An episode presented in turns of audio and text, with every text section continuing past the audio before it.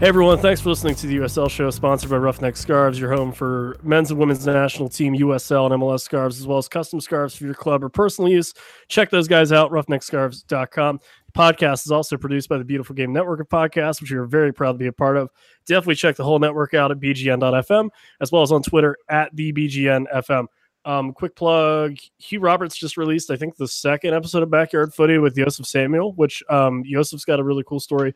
If you guys are need to kill some time or just want to hear a really cool USL story from a, a really interesting kid, definitely check that one out. Um, I'm your host, Evan Villela, joined sometimes by my soccer colleagues, sometimes by my soccer acquaintances, but they are always my soccer friends. And uh, for the next hour or so, I will be your moderator, host, or maybe even your facilitator of um, a discussion of who we think the best and worst teams in the league are. Which this will this will be fun. I'm sure people will be really happy. Um, joining me course, it's the waviest man in the St. Louis metropolitan area. Creaming your Irish coffee, Phil Grims. Phil, what's up? Hey, I did that thing tonight uh, yeah. that a lot of 35 year old dads do. I did mine like a week or two too late, so my grass was too long. So it was like instead of like a one hour endeavor of, of doing my first uh, lawn mowing today, it was like two or three hours. I honest to God thought you were going to say your taxes. No, you know, I took care of my taxes. I, gotta, I, I didn't. I, I wasn't. I wasn't on the page. I wasn't on the same page either. But yeah. okay. all right, that's great. I wanted oh, to leave it ambiguous anyway. Okay, all right, all right. Uh, that other voice you just heard, he's basically the best parts of Chuck Palahniuk and Elliott Smith. It's Big Kev Kevin McCamish. Gold leader checking in. yeah, I like it. Good, good. Um, if USL had an Equestria, he would be our Rainbow Dash. If you think he hates your team, well, one, it's because he has facts to back it up, and two, it's because you're right. It's Pony. And I will be making one East team very unhappy today, but it might not be who you think. Hey, ah, well, it's probably going to be them too. it's always them, at least. And then um, last month, if I can, if I can refresh everyone's memory, we had the lovely Mike Watts on to tell us how wrong we are. Um, this month we have a new challenge. It is uh, former Tulsa Roughneck right midfielder. He was the uh, fan vote for Rookie of the Year in 2015. There's a lot of teams that are very lucky that he switched to an analyst, uh, even though I think he could still probably pick a cross out from the sideline. Um, former number 24 Brady Ballew. It's been a hell of a downfall.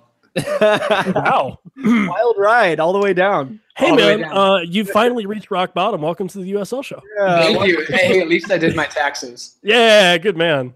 Good, good, good man. Yeah. Um. So, I I guess I mean, how do we? I, I guess we'll just start. Brady, I'll let you pick East or West. West. Okay. Ooh. Not a surprise. Not a surprise. Tulsa guy picks his home conference. All right. So uh 16th. Oh God. 16th place. We have a tie uh between LA Galaxy 2, of which uh Ryan, myself, and Phil have picked them at, at 16th, and Kevin and Pony have picked them at 17th. And joining them in 16th is uh is your former club, my friend, Tulsa. It's a shame, but uh right now it's a long season. I think I think there's room for growth for both LA and Tulsa, but right now, uh, you know, we're you know we're holding it down in the back. Yeah. Always, you got to start out with like low expectations and then build your way up throughout the season. So it's a really like. You know, I like to think of it as like a slingshot. You put the heavy rock in, you pull it all the way back to yeah. launch yourself forward. Okay. Yeah, I can dig it. Um, I think. Well, to me, Tulsa has the most potential out of. That's why I'm a little bit high is out of five of their games have been draws or one goal losses. And you could argue they should have probably got all the points from Sacramento over last weekend. Mm. I think that's why I have them a little bit higher than everyone else. Is I think they have potential to break out of the bottom more than teams like LA does. Mm. It's I think they're going to be the definition of scrappy this year, right? Because they're not they're not young kids. They're not a two side. There are a lot of veterans out there, and they know what they're doing um, but they're having to compete. It's been tough for them. Um, maybe the quality of players as a whole is not up to par. Maybe uh, whatever they're dealing with in Tulsa is not working for them, but they're like scrapping out these draws and, and it could improve. I think these veterans could step it up and I think they could get better. Um, but yeah, it's more scrappy than the two sides, even though the two sides, you know, they're just a bunch of young guys sometimes that can't compete. But yeah. these veterans, it's kind of interesting to watch. And honestly, I think that'll be the theme of the night for a lot of those two teams is that there's a lot of question marks, but there's some teams where the answers to those are a little more clear, or at least the best case scenario for them is a lot better than than others. Um, and honestly, I think that's why I have LA kind of where they are. Um, it's 16 instead of 17, just because I think when they put it together, I mean, both teams are like that, but where, where they put it together, they're a good team. It's just who can put it together more often than than the other one, really. I, I think. I think for Tulsa, it's been kind of a bit of an identity crisis Mm. uh, over here. I mean, you've we've lost the likes of Juan Pablo Caffa. Kind of, he was the the the everything went through him, and then when you when you go from something like that, someone you depend on and can count on, and then you replace it with wholesale changes, well, all of a sudden, who are you? Mm. And after that gets you your first playoff, you know, uh, appearance. Who are you? And so I think that's been a bit of a struggle for Tulsa this year, but they're starting to find their footing with what is it, three draws in a row? And we keep talking about with Tulsa like having quality players, and it was really evident that they were quality because everyone came and stole all those quality players Mhm. uh, pretty early on in the offseason. And Tulsa lost all, a lot of those guys, and, and one or two were, were Chicago Fire guys. Um, can you tell us more about that, Brady? Do you kind of agree with that? Uh, were Well, they- I'm yeah, I'm just a little curious why no one stole me. You know, Yeah. like what happened there? Okay. No, uh, I, I I mean all, the guys that have been plucked uh, and put into other teams like Colin Fernandez, Joey Calistri, Juan Pablo Caffa. Um, I mean those were guys that racked up a ton of minutes and and earned you know whether it be uh, just a slightly bigger club or more money or whatever the reason is, it was completely warranted. So um, it's frustrating, I imagine, for the Tulsa roustabouts uh, and all the fans as well. But I mean, at the end of the day, these are really good young guys, except for Caffa. He's he's my grandfather, but uh, th- that's exactly what you want for Joey and Collins. You know, you want them to move up, and so now they have the opportunity to impact a bigger club more frequently. And they're doing well for the most part. All those guys are. So Absolutely. Moving on, 15th, Seattle Sounders 2. Uh, we previously had them at 16th, so they move up a spot. Um, Ryan Philpony uh, had them at 14. Me and Kev have them at 15. do we I- always kind of pair Seattle and Portland, even though it's on accident? You know, I feel like that keeps happening. Not Why? this not this month, but mostly. As a group, I always seem to move them right next to each other, and I, I don't know why per se. Especially now, I kind of put Portland a lot higher, but still, I kind of see them as similar teams. I don't know, Kevin. You said why, so prove me wrong. no, I'm just I I don't just kind of why why because Portland is is not Seattle. I understand though they're both they're both you know like the clubs the first team clubs are rivals. Um, the organizations are both like very strongly trying to outdo each other. Um, there's it's highly competitive, uh, a lot of it in a good manner, you know. Um, so people from not in the Pacific Northwest are probably like, oh yeah, it's one of those two teams. I agree. I was just Yeah. thinking. I think it's because I'm so removed and I don't think about them all the time. I think that's a big part of it. You know, they had that big-ish win over over RGV. Um, and honestly, outside of that 3-1 loss to Real Monarchs, they've played pretty well. Um, you know, most recently they got that nil-nil draw against Colorado where they were down to 10 men. So not too bad in terms of results. Again, I think it comes down to a lot of the MLS2 sides where it's you don't really know a whole lot about them. And, you know, Sounders 2 historically have been a developmental club, and those tend to fall to the wayside in terms of results, at least in the Western Conference. I agree with you. I think both Seattle and Port. I mean, look at Vancouver. They just got rid of their team altogether. Mhm. But with Seattle, they have a strong academy, and so a lot of their T two or S two players um, are their academy players. I think they Mhm. play more. I think. I mean, I don't take my word for it, but I think they play more academy players than Portland does right now. Um, because they they have the strong base there to with which to start. So they they have a lot of young kids. They have a couple people that I don't know how many of the people they loaned down from uh, Seattle, but there's this, it's the same situation as Portland. It's youth, it's an experience, um, but the raw talent is there, and so the raw talent will shine, but not consistently. Yeah, and I think LAFC two is another team that plays a lot of their academy guys too. So I kind of L- wait, what? LAFC? oh my goodness. I said that LA There's Galaxy. two of them now. haha. You you think you're getting mixed up with Portland and Seattle? Just wait until it's Yeah, man. LAFC two and Yeah. not Galaxy two. what happens when you start calling the New York Red Bulls two the Metro Stars? get less confused, honestly. Yeah. the less you have to explain RB2 1 versus Mm, the better my life is. Yeah, Two. yeah. Anytime a two team puts up two goals, I'm just lost. Yeah, that's that's the only that's actually the only reason I want them to get rid of the two. Use or something else. Um, Thank you. but no, um, you know, LA Galaxy too. They use their their um, their youngins as well. Same with T two, uh, Toronto two. All these teams, they're playing the young guys, and they seem to be the bottom of the power ranker power rankings because of all the things we've mentioned so far. I think. Yeah, Brady. You know, is that accurate? Is that a thing that that you think kind of holds true? That the, the these clubs, you know, not so much the. I mean, I guess the adage is, you know, a lot of the coaches will say, you know, the results are kind of secondary to the developing players. Um, you know, and and as much as that probably is the case, those guys don't want to lose either. So I mean, what's kind of as a guy that's played those teams before and, and knows, you know, what they're about on a on a very um I was going to say intimate, but like, you know, personal level, you know, what, what's that like on the field?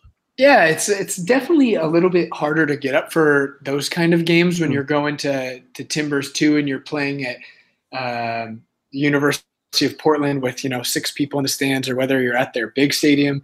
Uh, with with six people in the stands. yeah, with six people in the stands. Uh, but yeah, like I'm I'm very close with Kyle Bjornethun, who was uh, he's a Seattle University grad as well, and he he's now with Toronto too. And I mean, I I didn't really get too much time to chat with him about it, but he did allude to the fact that it's even hard for him to get up for games like Mm. that when he knows they're they're kind of putting out this not half-hearted, but just this you know young lineup that doesn't really stand a chance against if any team has four solid players, like eventually they're going to break down an 18 year old kid. Mm, Um, so I, it, it makes it tough for the league, but I think it's also important um, Mm. because you see some of that raw talent really like shine through the cracks, like a dandelion in concrete, you know. mm. Um, but I, I, I honestly think there's a different place in a different league for those type of teams, and I think it's just a matter of time before that kind of happens. Fair enough. Dandelion and concrete. That's really good. I'm poetic. Can I No steal that knows that about me. right now? Like I'm writing the tweet. If that's Yeah. okay. Great. Uh, yeah, and it, you know, it's another one of those things where you know we, and I guess mostly Kevin and I experienced that from a media talking to club or players that are in a system like that experience. Um, so we know about those guys as much as we can in that relationship. But I think for a guy like you, where you know you talk to those guys as a fellow player, and you get a little a little more out of it or it's it's a little more something that you can kind of understand on a, on a personal level on on maybe how difficult it is sometimes to to get up to play a group of 16 year, year olds or or you know whatever it may be Definitely, yeah. You want to you want to play one in front of a crowd and 2 Mhm. against. I mean, it's it's nothing to say. I mean, look at Alphonso Davies, the guy who right at any age would have been better than I would have ever could have become. So um, it's not to discredit them. It's just you want to you want other teams to put out a product that fans are um, really really interested in and will actually you know leave their homes to come see. That's what I think the USL has an opportunity to do. And with these two teams, it's it, there's it's kind of a big question mark for players. sure i smell a return podcast with you covering that more in depth but Oh, that's I for like- another like time Uh, uh, because i mean you know we could talk about that for hours i'm sure, Sure, but let's yeah. let's not we're we're moving on uh 14th place uh moving down nine spots from six which is the biggest drop we've had it is the oklahoma city energy phil you had them 12th pony you had them 16th um pony would you like to explain why you have them 16th they just look broken. And it's one of those where we all are kind of high on these guys coming into the season, Mhm.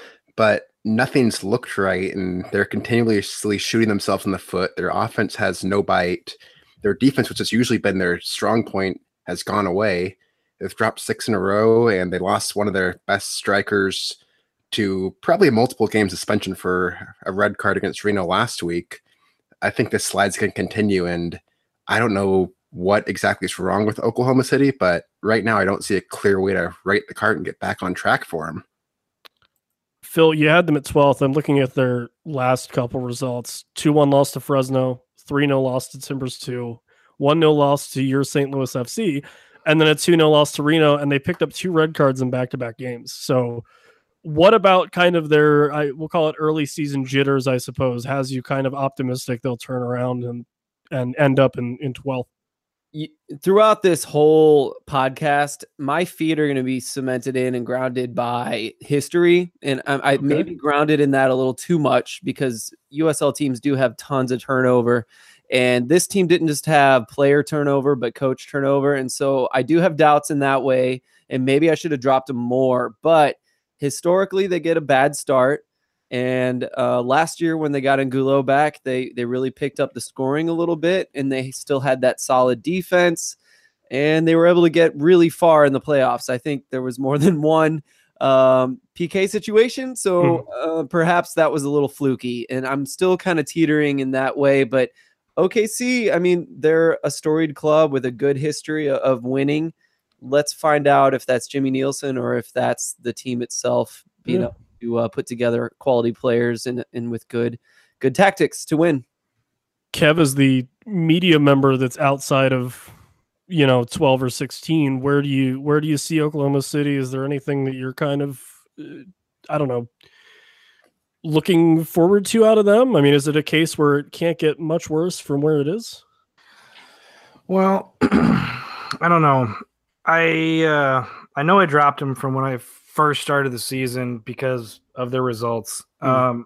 Um, and maybe they can pull it together, but I I think I'm in I'm of the opinion that I think Jimmy uh, was a pretty good coach and had them had them doing firing on all cylinders. And this season with the coaching change and your usual amount of USL turnover because of all the stuff that goes around, um, I think it's just a little bit too much for him. I don't think I don't remember where specifically I had them, but I don't think they're going to make the play. I don't think they're going to be a playoff team. The red card thing's interesting because yeah. I thought they were one of the most. I've always thought they were one of the most physical teams St. Louis had to play in the West. And you know, Brady, you guys had a cross-state rivalry. Do you agree with that? Or they may have kind of stepped it up for your rivalry, but what do you think? Man, I just can't get excited talking about Oklahoma City. It's just it's like in my blood now. I think uh, one, I think they made a big mistake getting rid of uh, Michael Harris, the flip throw king. Um, man, that that just puts so many chances in the box for them. And hmm. um, no, he's he's not a guy that is going to be you know your 90 minute right back. But man, that's a guy that that got him some victories deep into some seasons and some playoffs and made things happen. I mean, they just look lackluster to me. Mm. Some Sports Center uh, publicity on top of that. Yeah. yeah. Oh, totally. I mean, that's what the fans want to see as well. And so, you know, you you lose a little bit of that buzz. So I think that was a poor management move on their part. Mm everyone that was a very um, not so subtle plea from brady to every organization in usl to find someone that can do a flip long throw in Vegas? I know, I know that Michael Harris is he is currently looking for a team. So somebody sign the guy. Yo, Vegas, what are you doing? Come on. he can flip throw it in into the net. Come on. Vegas doesn't need the over a llama and throw it in. Yes. Yeah. Off, off, flip throw off of a llama. Love it. Anyway, he can flip throw a llama. Ooh. Brady, do you think he can actually flip throw a llama? Is that our, so? Get this: Michael Harris and I are old club teammates back at Snohomish United, and we won a I don't know, like a U sixteen like state championship off of a sixty yard front flip throw in. So oh. anything is possible, you oh, guys. Oh, I need nice. it. Yeah, the dream the is space alive. jam. The, yeah, the dream is still alive. Yeah. Yeah uh, what were we talking? Right, uh, we man. Whenever we mention Vegas, it, it gets a little sideways around here. Yeah, that's the it's the way they meant it to be. Uh, it works, man. It works. Uh, thirteenth, Rio Grande Valley FC. We had him at twelfth. They drop a spot. Their uh, pony had him at eleventh. Phil, you had him at fifteenth. Let me read off some matches. Last four for them. Uh, 2 1 loss to Colorado Springs, 3 2 loss to Sounders 2, uh, Goofy 3 2 loss to Timbers, where both teams saw red. Uh, and then they somehow managed to beat Orange County two nothing uh, yeah. Wednesday the twenty fifth. So that's Phil the- and Pony. It's you guys again, but you're on opposite sides of this one. I like it. This is how I like it. I like going head to head with Pony. Pony, maybe you should start.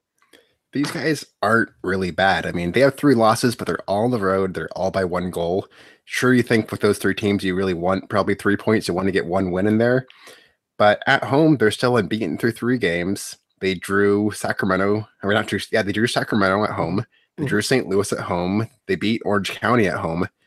Those three games by themselves, I think you have to put them out of the bottom quarter of the league because they have potential to beat the top teams. Maybe it's only going to be at home. They're going to be like a West Coast Tampa Bay situation. But I think Rio Grande Valley is going to be underrated. And at home, they're probably going to steal points from a few very good teams, like we just saw them do.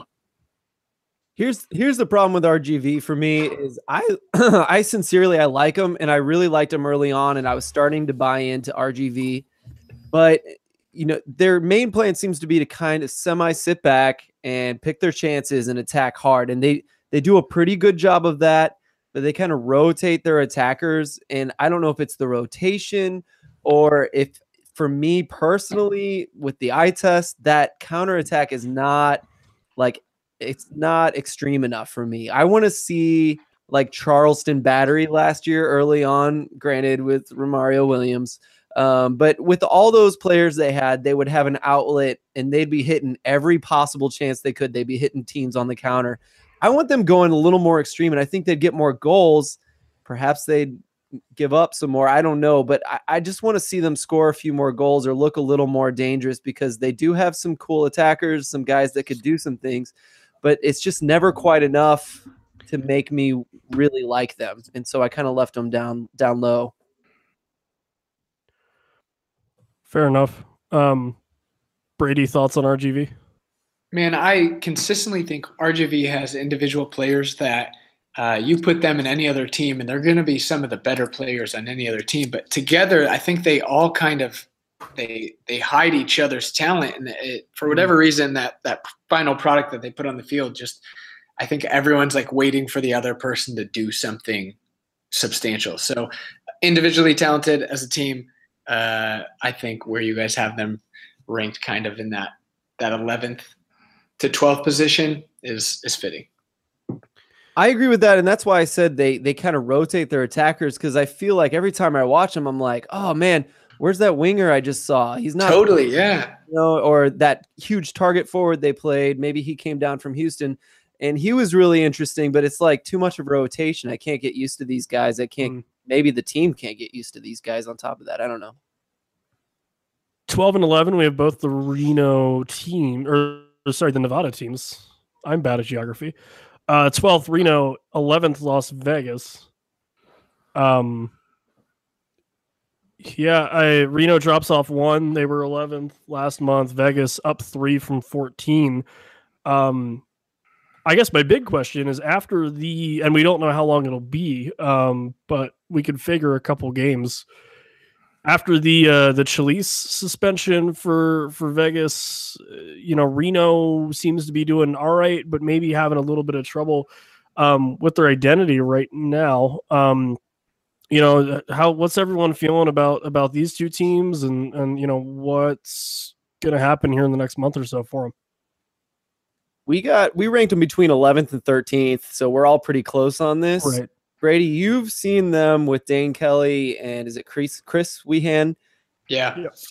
They don't have either of those guys for the most part unless wehan gets uh, loaned down. So what do you think of this team without those two Man, without those two, and then Jimmy Ockford as well in the back. I mean, it's it, that you guys hit it on the head. I think it's an identity crisis. It's who's going to be the provider uh, and who's going to put away the goals. That's a lot of that's a lot of kind of importance to put on Antoine Hoppenot, who's a a quick, fast, good player, but uh, he can't do it alone. That's for sure. So hmm. uh, the Mfeka in the middle is is quite the player, but once again, if it, it's all the pressure on two guys, and that's a lot to ask for to to mimic what Dane Kelly and Chris Wehan and the other guys could do to put on those two guys in a follow up season, that's a lot to ask.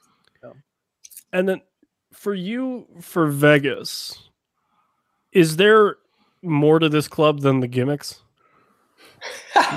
like I don't know, man.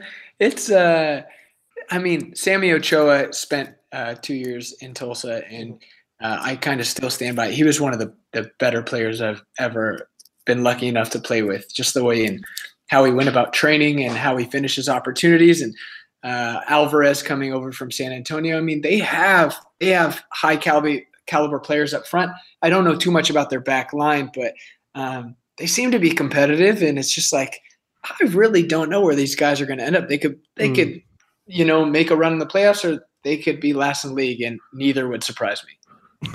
Fair I enough. think that sums it up. I, I thought Vegas was a gimmick, but you know, they uh, like Evan and I have talked about in the past. It's it's not soccer; it's performance art per, parading as soccer. Yeah, but to be fair, it's it's worked for them. I think that I've got them what uh 11th. I picked him at I put him at 11th, which was much higher than I had him last month. Mm-hmm. I don't know if they'll be going any higher because I can see that the, you know, like a lot of things, pogs and um, fidget spinners. You know, L.A. Las Vegas FC is probably gonna, you know, that whole gimmick is gonna wear off a little bit, mm. and then and I think reality is gonna kind of set in, and they'll probably start falling um, back to where I had them at the beginning of the season. Yeah, I think Las Vegas and Reno are both two similar teams in the sense that I have no idea what's going to happen with these two teams. I could see them both catching fire and moving way up the table, and I could see both just completely going to crash and burn and dropping down really quickly. They're in that kind of no man's land territory where each week I don't really know what's going to happen. I mean, Reno got a two goal win, but they're playing against a 10 man Oklahoma City for almost the entire game and took them a long time to get the first goal. Yep. While Vegas ground out a draw against Salt Lake when Vegas had zero shots on goal. It's one of those where these two teams are just really, really confusing. And like I said, I can see them both sneak in the playoffs. I can see both completely completely whiff. The next month or so is going to be important for it. 10 9. Sorry, Phil, go for it. Uh, sorry. Uh, the uh, it, these constant like over like pulling out these these results that you don't mm-hmm. expect from these mm-hmm. teams is really actually the only thing that keeps them up in the rankings for me, not lower. Because if Fresno keeps drawing and then they figure something out, I mean, Juan Caffa Caffa is no joke. I mean, I saw this guy play so good, and if he can figure something out with his midfield or even with his top end striker, I think it's Johnson. Um, they could go on a crazy run and yep. slip into the playoffs and do even better than that. Look at what Oklahoma City did last year with probably less attack than that. So um, that's the thing. I completely agree with Pony where he's like, these guys could crash and burn or these guys could take off. The other weird thing is I kind of said this um, in our in our our little message thread that we have going, our private message thread, where I was like, I'm starting to have faith in Vegas's defense, and I think Pony kind of shut me down I'll give you an opportunity to tell me what you said, Pony. I forgot what it was, but the last thing I'll say here is that um, they just played the Monarchs, one of the best teams, if not yeah. the best team in the West.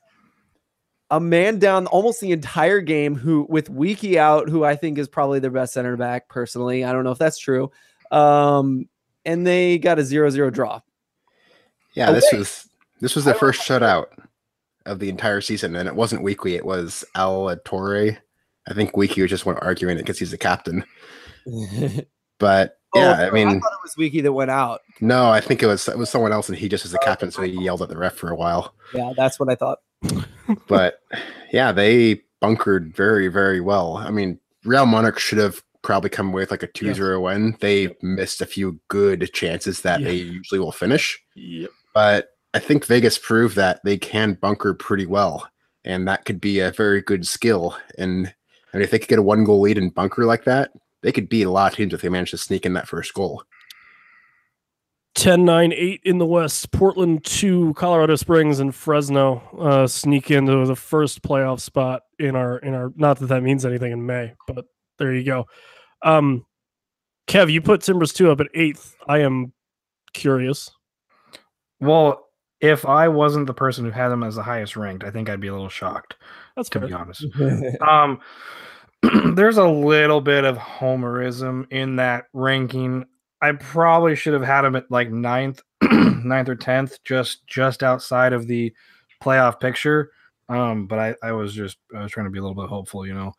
Um, what they're doing, I think, this season is very similar to what they were doing in 2015, their first season, which was getting some good results, having some bad results, but overall they were developing the talent they wanted to do, and they were playing the right way. And um, in general, they were not a bad team. They were mid mm-hmm. a mid table team. Mm-hmm. They they did that also in 2016, kind of being a mid table team. But at the end of that season, they went on like a crazy like five or six, seven game winning streak um, to just miss out on the playoffs. So this is not this is more like 2015 where they were pretty like mid table average throughout the entire season. And I think that'll continue. So I think that they'll probably be flirting with the 10th and 9th, you know, places um, for the most of the season and probably just miss out on the playoffs um, like they usually do. Pony of Colorado at 12th. Yeah, I just don't really see see it for them yet. They have a few okay wins, but through nine games, they've never won without scoring multiple goals. And when you can't do multiple goals, if you can't win without multiple goals, I'm kind of going to raise a red flag right out of the gate. I mean, they could turn into a decent team, but I see a lot of weaknesses, especially on the road still. And when they're not a team who could win every single home game like other teams who have that same composition can, mm-hmm. I think Colorado Springs is going to kind of flounder around the edge of the playoffs, but it's not really going to make it. They're going to get passed by the average teams at the last minute. It's all about that home home game for them, especially. Yep. Yeah. And then we all pretty much settled on Fresno, right? At eight, maybe sneaking in the seventh. Um, Brady, out of those three picks, is there anything you're like that doesn't make any sense? Well, I think Kevin, you should be hopeful uh, of Portland being eighth. I don't think that's too much of a stretch, in that they've they've kind of brought in uh, Modou Jadama, who's a former Roughneck, uh, mm-hmm. Josh Phillips, a former Colorado guy, and I mean to build that kind of core down the middle of your fields, I I think you're right. It is a little bit of a hint towards 2015 when um, they were difficult to play. And so uh, I think the combination of that group of guys between young and old, and then not having an atmosphere to play on where it's hard for opposing teams to get up for those games, mm. that might, you know, sneak them into that eight spot. Uh, Colorado, I think, is like an interesting case because one, it's extremely difficult to go there and get a result because of the altitude. Um, you know, you can you can decide if it's a big deal or not, but matter of fact is when you get there, like it's hard to breathe. Like, I don't know. It just sucks. And like playing Colorado sucks. For whatever reason, they're just a tough team to like, I don't know. The stadium's kind of weird. Not only is the air weird, but like their style of play is like never that consistent. You never know who mm. like what they're gonna do. Um, and then for Fresno, if I'm on Fresno's team and I'm in the attacking third, I would just fall down and let Juan Pablo Caffa take over. let the man do his work. Right. The thing is, every, the word is out on that. So it is, yeah, yes. Like St. Louis's main goal when they came to town was like, just don't foul anyone, don't foul anyone, and we can win this. And they drew, but still, like that was their game plan because he's that good. He's that good, and I mean, I think it was Amadou Dia. He, I mean, I don't know if you guys saw the challenge on Juan Pablo Caffa this past weekend at Phoenix, but I mean, it was just like awful from behind tackle on the sideline in the middle of the field, like straight red card. And so, I mean, that's one way to take him out of the game. But he's still, at the end of the day, he's still got a picture with Drogba, so I think he's a happy guy. Moving up, uh, seven six five, San Antonio, St. Louis, Sacramento. Um, Kev, you really don't like San Antonio. well, it gets hard to try to rank stuff when you start getting trying to like nitpick who's going to be a little bit better than the other teams. And I just haven't seen anything from San Antonio so far that has me thinking that they're going to make the playoffs or they're not a playoff team right now. So yeah, I had them kind of low. I'm with you, Kev. I think I had them seventh, but I'm they're dropping, and I I think they could have gone even lower for me, even especially looking at who's already we've talked about here. Um, they're having trouble, and this uh, Tyrpak thing doesn't help. I do, however, yeah. love that they came out and blew out someone. Who was it? I forgot who it was, but they won like 3 0.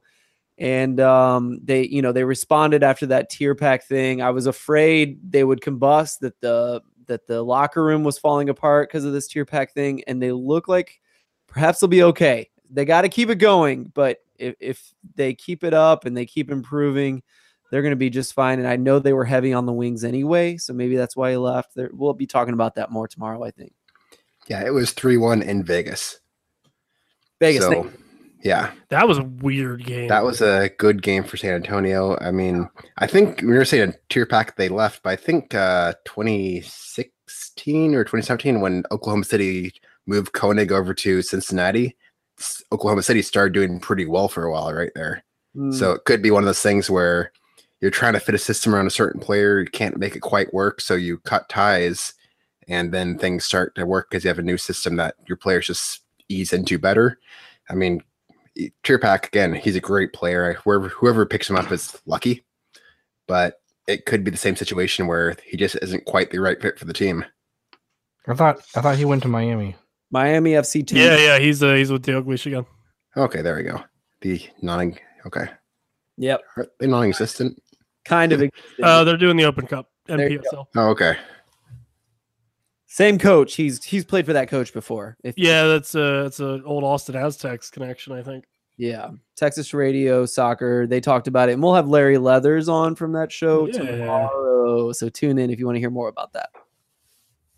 Brady player perspective, is that difficult to deal with having a guy just especially a guy, you know, with that magnitude or, or who was that vital to that club leave that su- I mean it doesn't happen often, but leave that suddenly.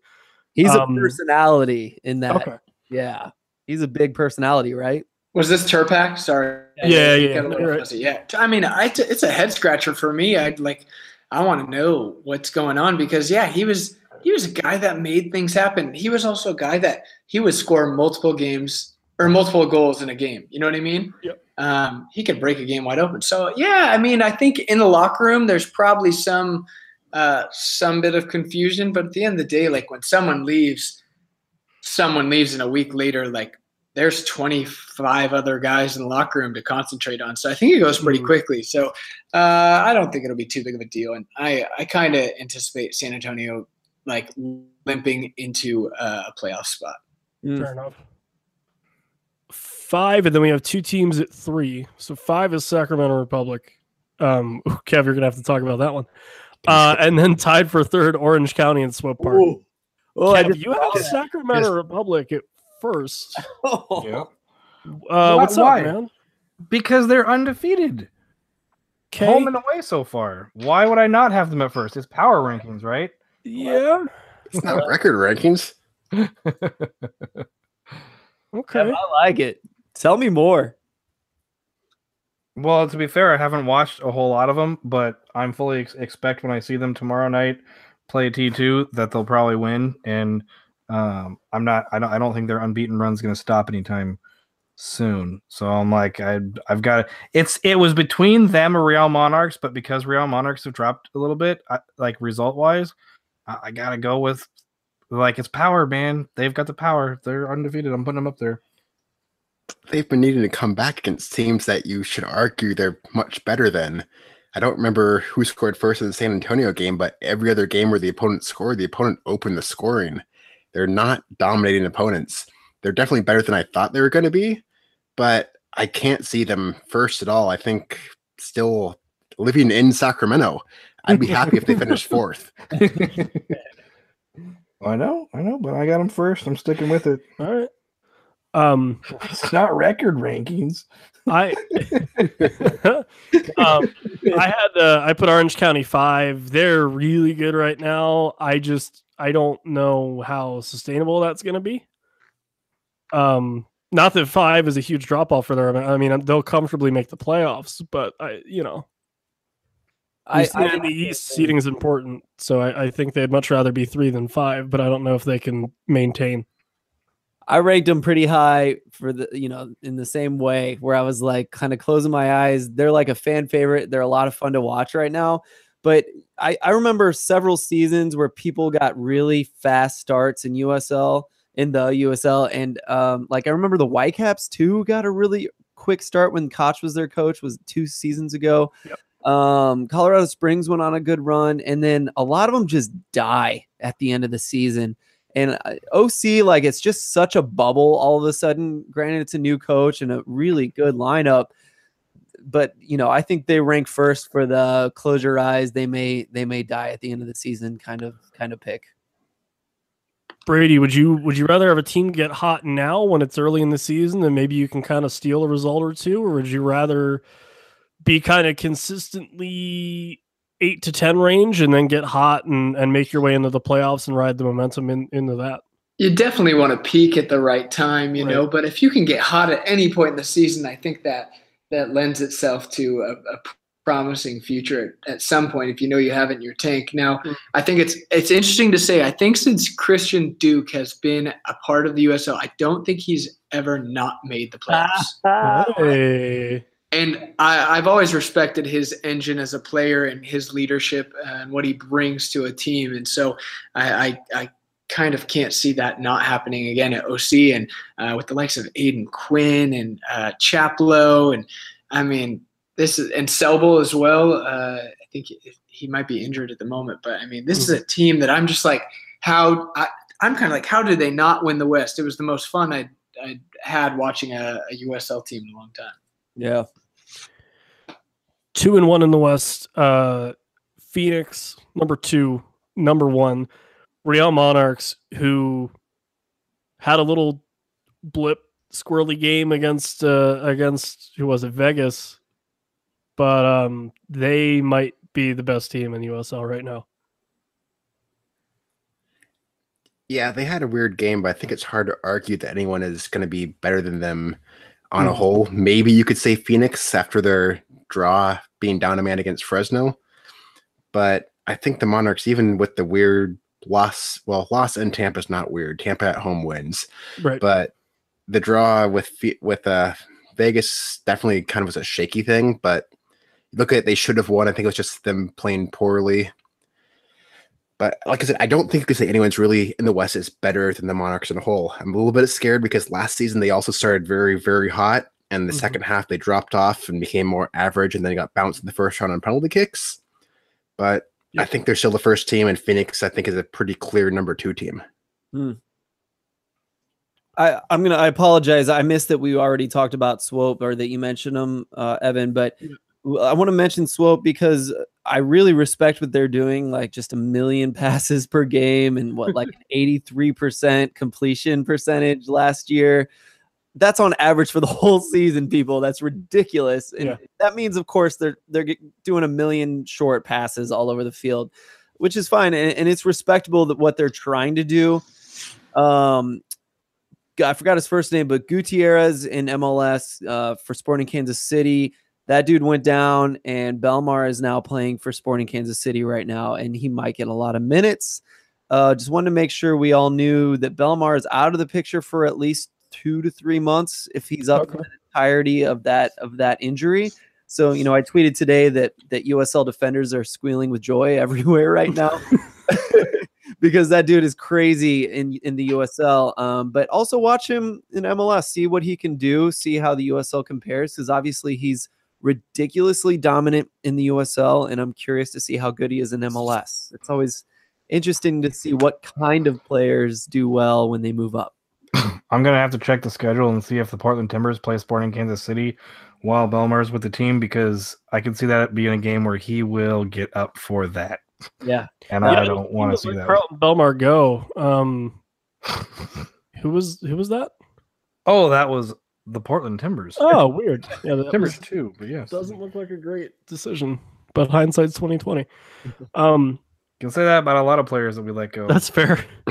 um, Brady, you know, if I had to, and maybe you're biased because you played in the West, but uh, are Real Monarchs that much better than everybody else in the West, or maybe just in the league in general?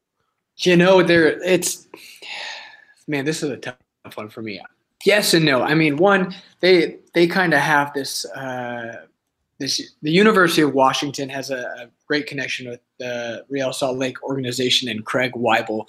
Um, and so they just the University of Washington between 2010 and 2014 really kind of made a name for themselves in collegiate soccer Mhm. uh, with just really great defenders. Uh, Michael Harris, the flip throw king from Oklahoma City. Taylor Peay who went on uh, to play for Chicago Fire, the Timbers, uh, somebody else, uh, Real Salt Lake, I guess. And and then you've got uh, what's the skinny white guy in the back for uh, Monarchs now? Um, Gallagher, uh, and then Justin Schmidt as well. So uh, they kind of have this. They have success. You know what I mean? These these players all know how to win. I mean, it's translating into USL. I think it's been the perfect transition.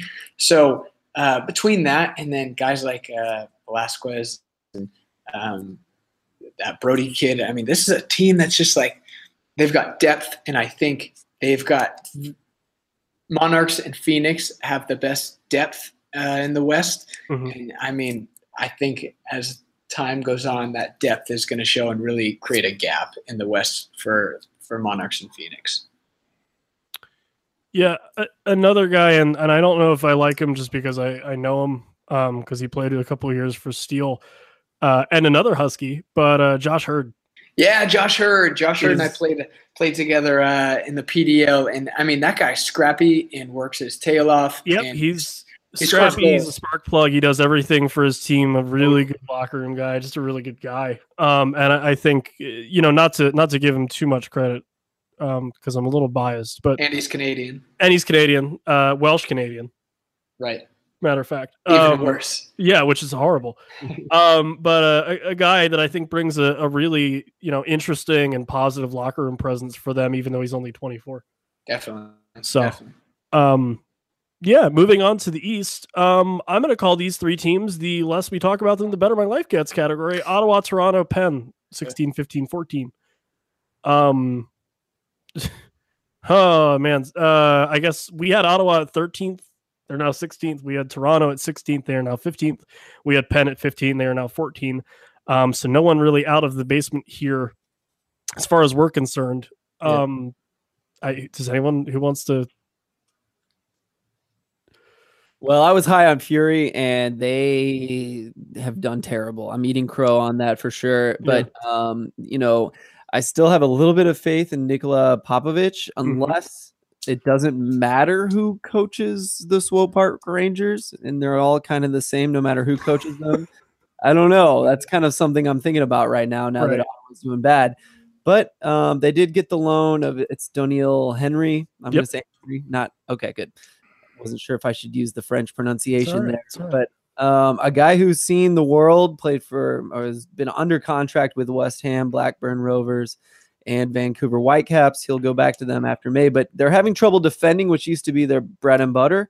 Yeah. Uh, Swope Park Rangers last year defended really well, so if they can figure that out, I think they'll jump up a bit. If they can't, uh, they're screwed. They're in 16th for the for the duration. Yeah, Ottawa first half of the game might be a top 10 team in the East. Yeah, Ottawa second half of the game is probably somehow lower than 16th. yeah. If you can distill Ottawa's performance against Cincinnati for the first 45 minutes, that's a great team.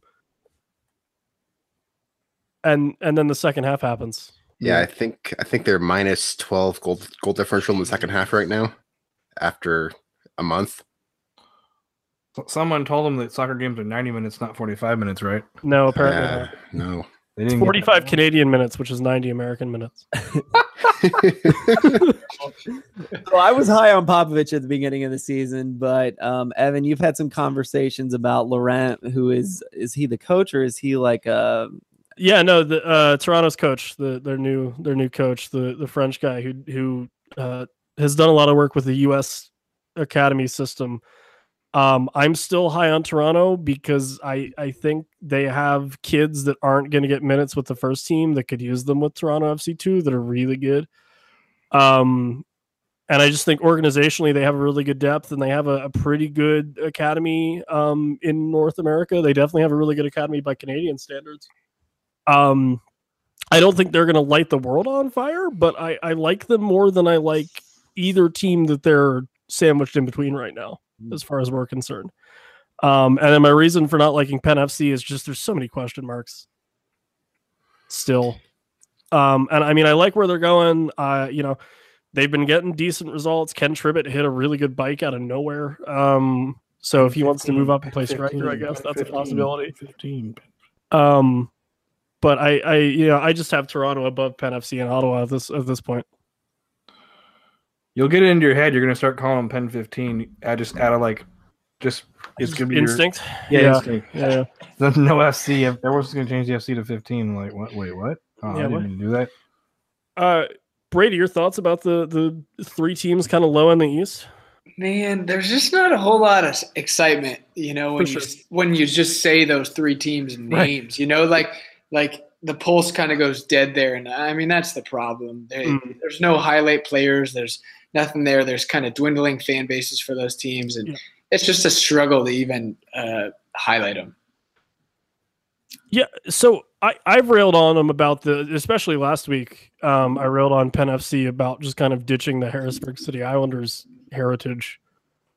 Um, do the players care, or is that more of a you know do it for the fan base, do it for the goodwill kind of thing, and and everything else sort of just operates as it normally would?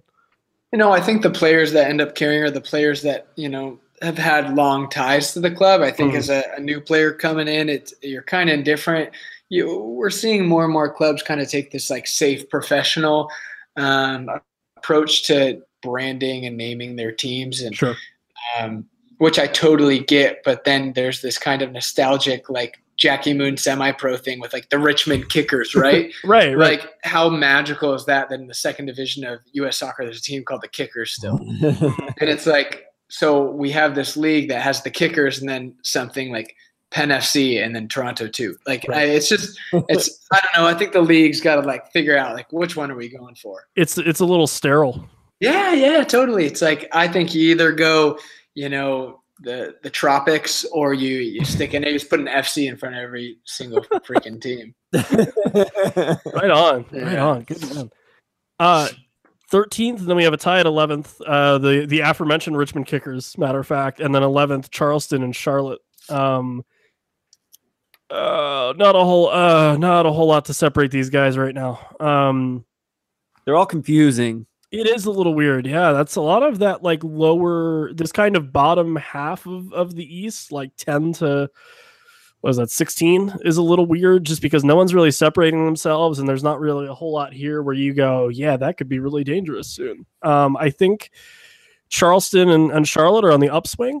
Um, but but right now it's a little too soon to say that that's going to mean a whole lot.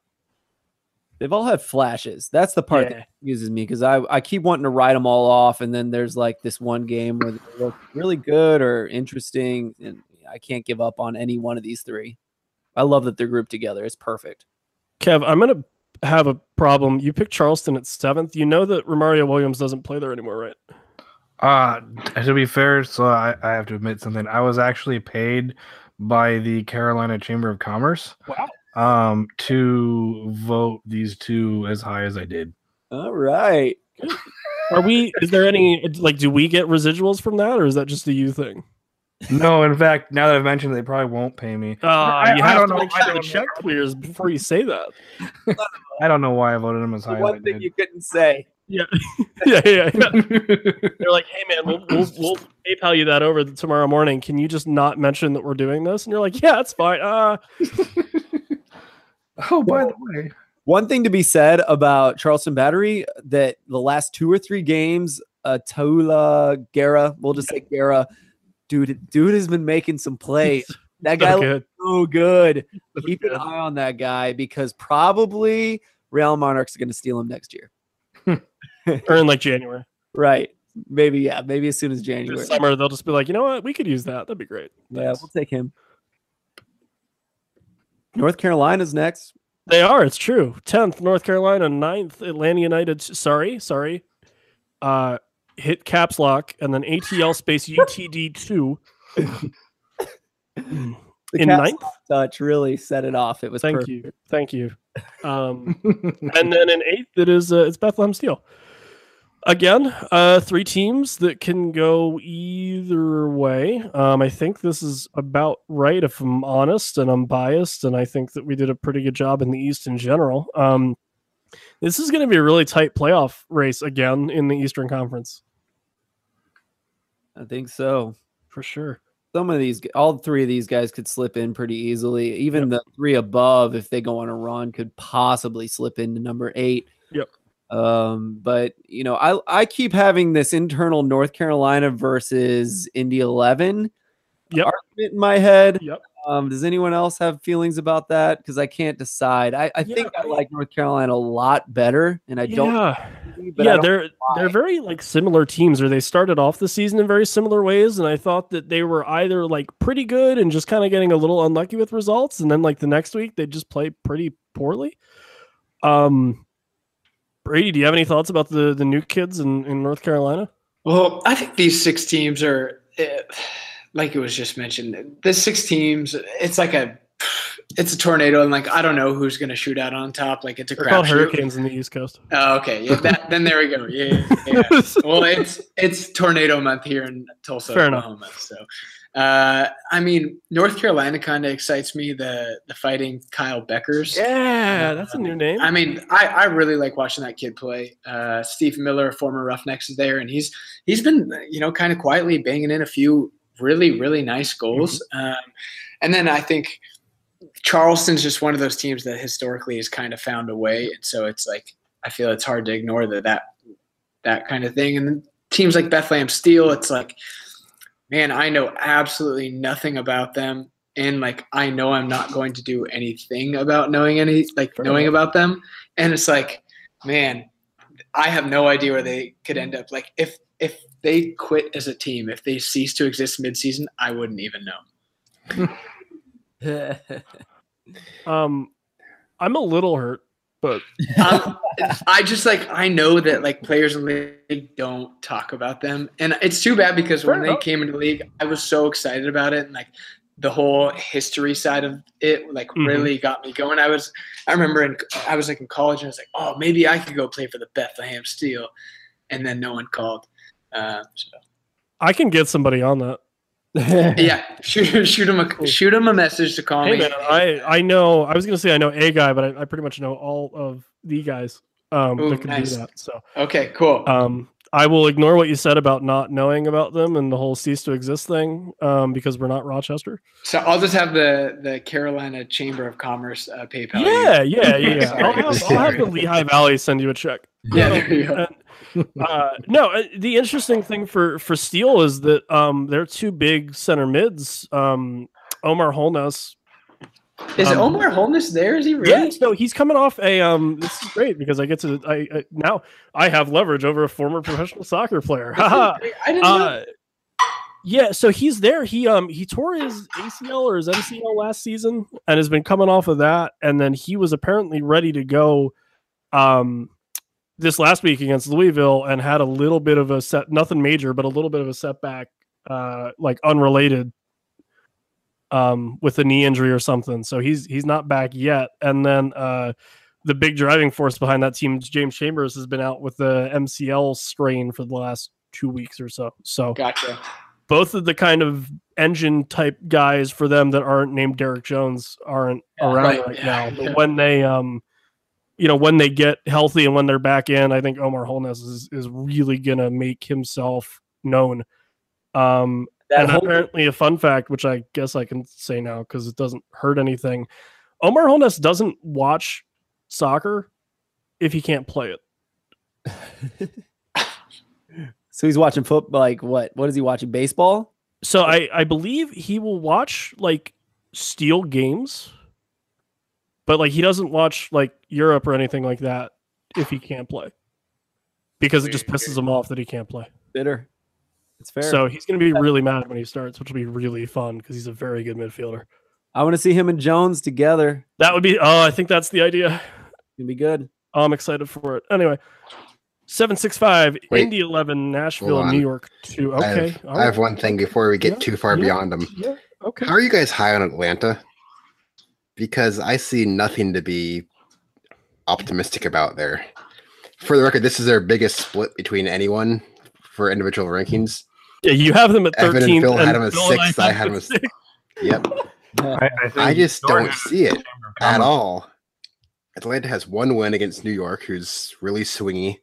They, you could say, got a few. They got a few draws, and they just lost to Charleston pretty badly. Then lost on the road to the Pittsburgh. But I don't see much to be optimistic about. What when their second best result after six games is a home draw against Louisville, where their goal came on a penalty. Is Hey, man. that good? Uh, so one, your super serious response is what other team has their name in all caps stylized? Okay, point. Major points. Uh, and then 15. two, I think that like the guys that are fringe for the first team are really good. Like Right, I- Williams, Andrew Carleton, Joseph Samuel, Mitch Yeah. Hildebrandt. I think is injured still, but he'll be around, and that means they'll either have Alec Kann or Mitch Hildebrandt in net, which is kind of crazy. Um, I don't know. There's a lot to like there, and I know it's based on nothing other than oh well, they could load down some guys and really cause some damage, but that's that's all I really need. The Yeah, thing is, the thing is, Evan, you have um, you have New York Rebels too at fifth. I do. Or sorry, Pony. I meant Pony. Oh, you don't shoot. Never. I have them fifth. I have them pretty low, I think. Oh, do Or you? not really? too low? Not not not too low, but Okay, well, I guess three guys in our in our group here has them at fifth, and I think they're interchangeable. Two or, or you know Atlanta two or New York Rebels two. They're kind of the same kind of group. I'd put them up too high, and I'm I definitely I think this is the biggest mistake I've made. I put them too high, but um, they did step it up against Louisville, and that's kind of why I kind of gave them a little too much credit for that. But I, I think they have the quality to step it up and do really well when they choose to. But I think they're really faulty, like Red Bulls too. yeah, I think they're a worse version of Red Bulls too. Could you imagine if Atlanta United too also had their name in papyrus font? God. Wow. Like, if- if they, Make that change. yeah, make that change, somebody. Oh my Chris Winkler, I'm calling you out again. And I know you don't listen to this. I don't think you listen to this podcast. Uh, but I know like all of your communications department went to schools in Pennsylvania. So, haha. Um, where am I at? Right. 765, uh, Indy 11, Nashville, New York Red Bull 2. Uh, another three groups of teams where you can go, yep, they could be anywhere in here. Um, I I'm gonna I'm gonna be honest. I have Nashville at ten, as opposed to everyone else that may supposedly put them at six. I don't really have a reason for that. I really like that team.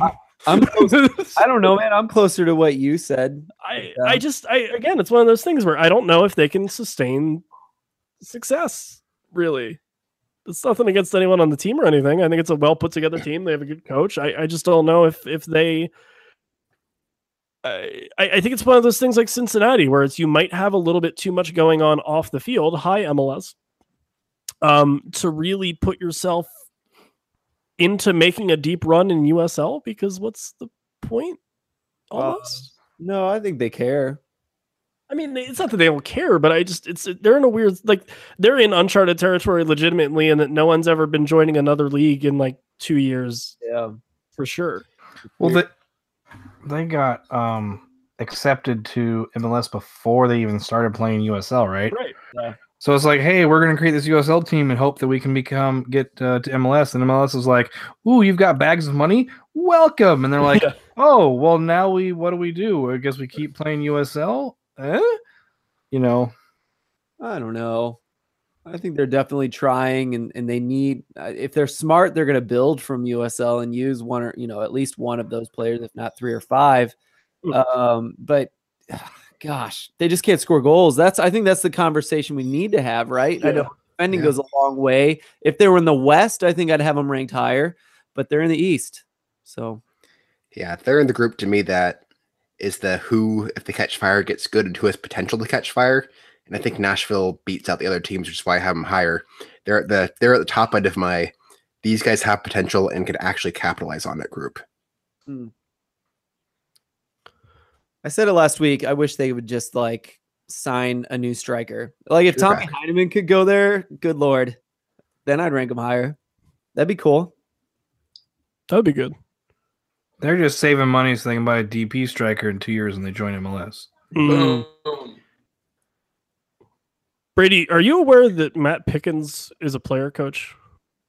Uh, I I did not know that because I had Kosuke Kimura, uh, former Tulsa guy, when he was kind of first talking to me that he was going there, he had uh, kind of lended it that Yeah. he was going to be the player coach, but I didn't know Pickens was as well. Yeah, they have two player coaches in addition to like an entire coaching staff. So like they have a goalkeeper coach who isn't Matt Pickens, which is hilarious because like how does that work?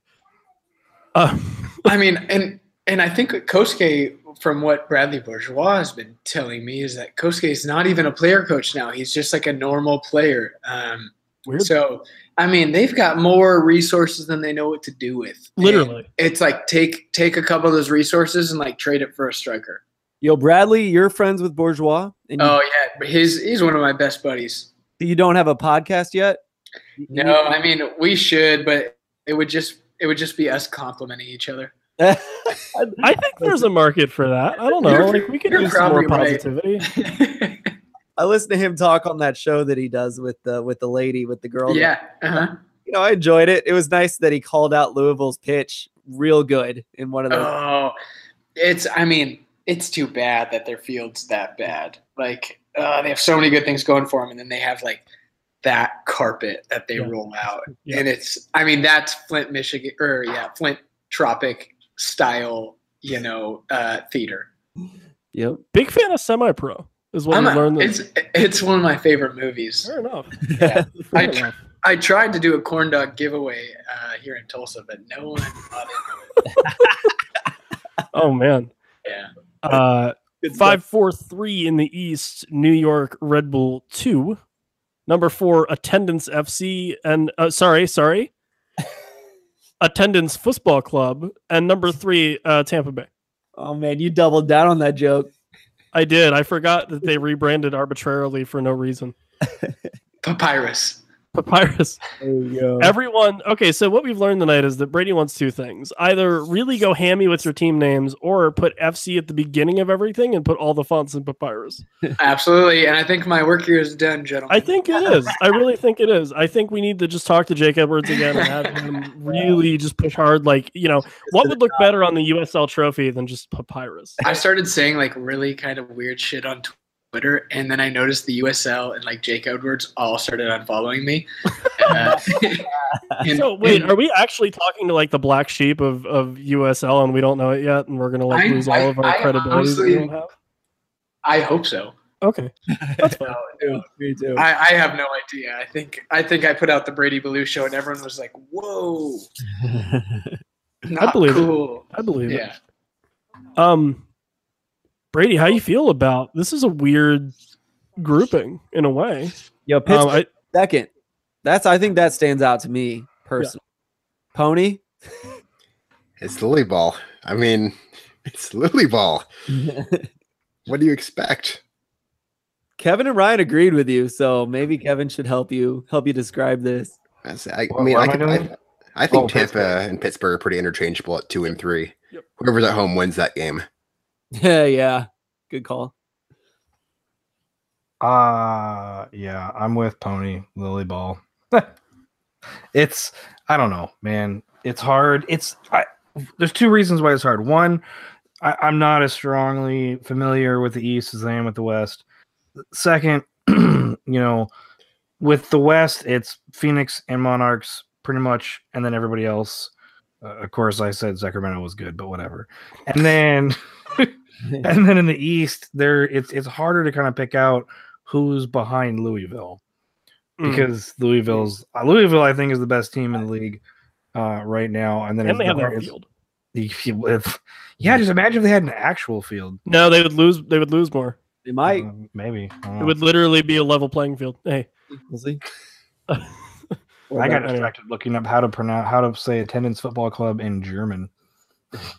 I like I no, this is definitely like you said. It's a fight for second, basically, and well. and then like uh like Pony said, if Tampa Bay's at home, they pretty much get it. If you even no matter who they play out of these three or four player teams, maybe even Louisville, if they play at home, Tampa Bay might take it. But um my interesting thought is who wins between Cincinnati and Pittsburgh if Tampa Bay's not involved in the situation, because I think that'd be a pretty good battle no matter where they play. Yeah, I I think that one. I don't think Pittsburgh can go into Nippert. I'll say this now and then be wrong and and win. Well, they drew once. Yeah, I know, but that would just take it to penalties, and I don't know if you want to do that in this hypothetical playoff match that we're having. Mitch says ATL UTD too. Ye- yes, he does. Um, yeah, I don't, I don't know. Brady, do you have any, do you have any thoughts on on from Tampa or Pittsburgh? from the little bit I've seen of Pittsburgh play, they just look like a tough team to to play against and to break down. You know, they just look frustrating, and uh, it's uh, they're kind of an anomaly in the top four. I'm just like they could they could you know blank a few teams in here, and Mm. or they could. Uh, it's it's a, one probably too early for me to even you know, Sure. speculate too much, but they, they're they're really interesting for a top four. Teilnahme Fußballverein. Yeah, and then um, thank you. oh my God, Kev, thank you so much. Thank you. Um, so sorry. Mike, leave that in. Uh, and uh, and and then first place, we all have Louisville because why would we pick anybody else? Really, that would be silly. And it's just ever like it's not even like yeah, everyone's ragging on their pitch, but like they're just a really good team, and they won the league last year, and then they kept pretty much everybody. Yeah. So like, why? What would change? Exactly. Um, and honestly, I think I think James O'Connor, the, their head coach, could win Coach of the Year as as long as he would want to. Yep. Almost. Yep. He needs a promotion. I don't know where he goes though. I I don't know. I mean, a lot of those guys you would have thought after they won the league last year would have left, right? Maybe not a lot, but enough, and they all stayed. That's so. impressive. That's the most impressive part is how the hell did he keep all those guys? That's really awesome. I don't know how he did it. Yeah, Brady, how do you keep all those guys? Man, it's hard to make that move uh, from USL to MLS. It's I, I don't think it's so much results driven as it is like you need to know somebody or you need to get lucky or it's all timing. So, I mean, I know and I've played with plenty of guys that have been certainly good enough um, or had the stats that you know are Yeah. you know you, it's obvious but then i mean if you don't know the right people in mls it's hard to even you know, get a look so um, and i can't say for sure that that's what every single human on louisville sure. went through but i just know it's so difficult and i mean i have really enjoyed watching them play over the last kind of year and a half and i think oscar jimenez another former tulsa roughneck guy um, man, it's kind of been fun to see him go after the Roughnecks to PDL uh, and then come back and be such a big presence for Louisville. And I mean, I wouldn't be surprised if he started getting a look from. He's a Washington guy from the Sounders. It's just Mhm. unrecognizable what that kid like that's done. Sure. How did Mark-Anthony Kaye get to LAFC? Man, I had no clue. That's that's been a huge head scratcher. I've tried to ask some people around the league, and Yeah. I mean, then for him to start has been probably the craziest part. And look pretty good. Yeah, he's, he's been comfortable. Yeah, for sure. And really, I, I think, and, oh. and you know, correct me if I'm wrong. And again, this might be a thing for another podcast, but is that really the most that you can ask out of those guys to start at least is to just look comfortable? I I think so. I mean, Right. honestly, at LAFC, that for them, it's probably a bit of a different expectation. You Sure, sure. see it you. It's like, no, no, you can't just come in here and be comfortable. Like you have to bring have something to perform. the table. Yeah. Right. And so I, he got pulled off in like the 70th minute this weekend against Seattle, and Mhm. uh, he had a pretty like lackluster performance. But I mean, in the other games I've watched, I've, I'm I'm kind of fangirling LAFC at the moment. I think as Fair most MLS supporters or you know payer attentioners are doing. Um, but he's been yeah he's looked he's looked decent. Sebastien Ibeagha as well is another guy where you know a little So surprised cool, to see yeah. him start, uh, but uh, you know that's a, a huge amount of praise if a guy like Patrick Vieira, who's who's done a lot in terms of developing players and things like that, um, and just his background kind of throws you in there on a whim. Um, From from what I understood, uh, Sebastien Ibeagha was offered a lot of money to play at Phoenix, um, and I then New York City surprised. plucked him, and so um, man, I'm happy for him. He's a he's a one. I've I've been told by Bradley Bourgeois he's a really good guy and a hard worker, and sets a good example. And two, he's just talented. You know. Fair enough. Let's uh, let's run down our top ten um, overall. I, I know who the best one is. Here we go. Uh, 10 New York Red Bull 2, 9 Swope Park, 7 Sacramento, tied for 7th with Orange County.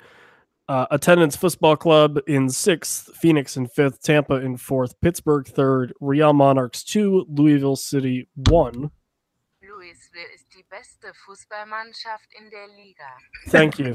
Um, uh, Kev, that's a really good new voice for you. I want you to just keep doing that forever. That, that's sexy. It's really good, man. I'm feeling it. Um, I have way too much. so much better than your normal, not soothing at all voice. Um, and then uh, we had all of our lovely uh, Twitter followers and fans and things give us their top ten. It's a little weird. Well, most of them. There are a few odd entries in there. Okay, Specifically, the person who ranked Orlando B and Rochester in the top ten, rest in peace. and the person whose list was Louisville followed by nine anybody but Cincinnati's. I They're mean, both funny, but neither counted. and wait, so you're telling me the person that put Orlando City B and, and Rochester didn't include Whitecaps two or the Austin Aztex or the Wilmington Hammerheads? I thought it was realistic until I got to nine and ten on the until I got down to nine and ten. And you're like, wait a minute, that doesn't look right. Uh, Rochester, I actually missed that first. Oh, the uh so did everybody else. That's the problem. Uh the the fan vote 10th Swope Park, 9th Cincinnati, 8 Phoenix, 7 New York Red Bull, 2 6 Pittsburgh, 5 Sacramento, 4 Real Monarchs, 3 Tampa, 2 Orange County, 1 Louisville. Um this point in the season I'm not complaining too much about that. I think I think New York is a little high. I think Pittsburgh might be a little low. But that's not too bad. So good job. Right. Listeners. And there's one other thing to note about the fan vote.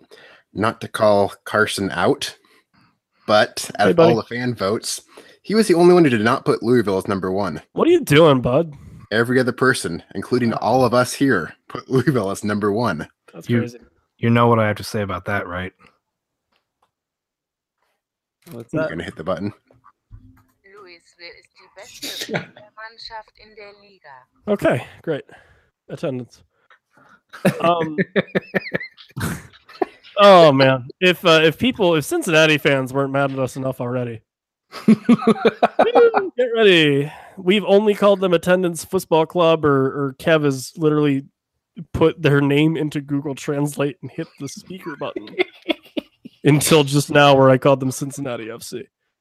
Um, Brady, Yeah, any my kind of final thoughts on like our top ten or anything like that? And then, by all means, please plug yourself. um, in terms of the top ten, I think you guys kind of hit it on the head. Like Yeah. Pitt, Pitt, like seems like a little low. Red Bulls probably seems a little high. Uh, I mean, I'm just like it's really for me. It's like Phoenix, Cincy, Monarchs, Tampa Bay, Louisville, and then I'm gonna throw Orange County in there. Those are like the ones I'm like any of these guys for right now for me has a legitimate shot of, um, you know, hoisting the USL Cup. So.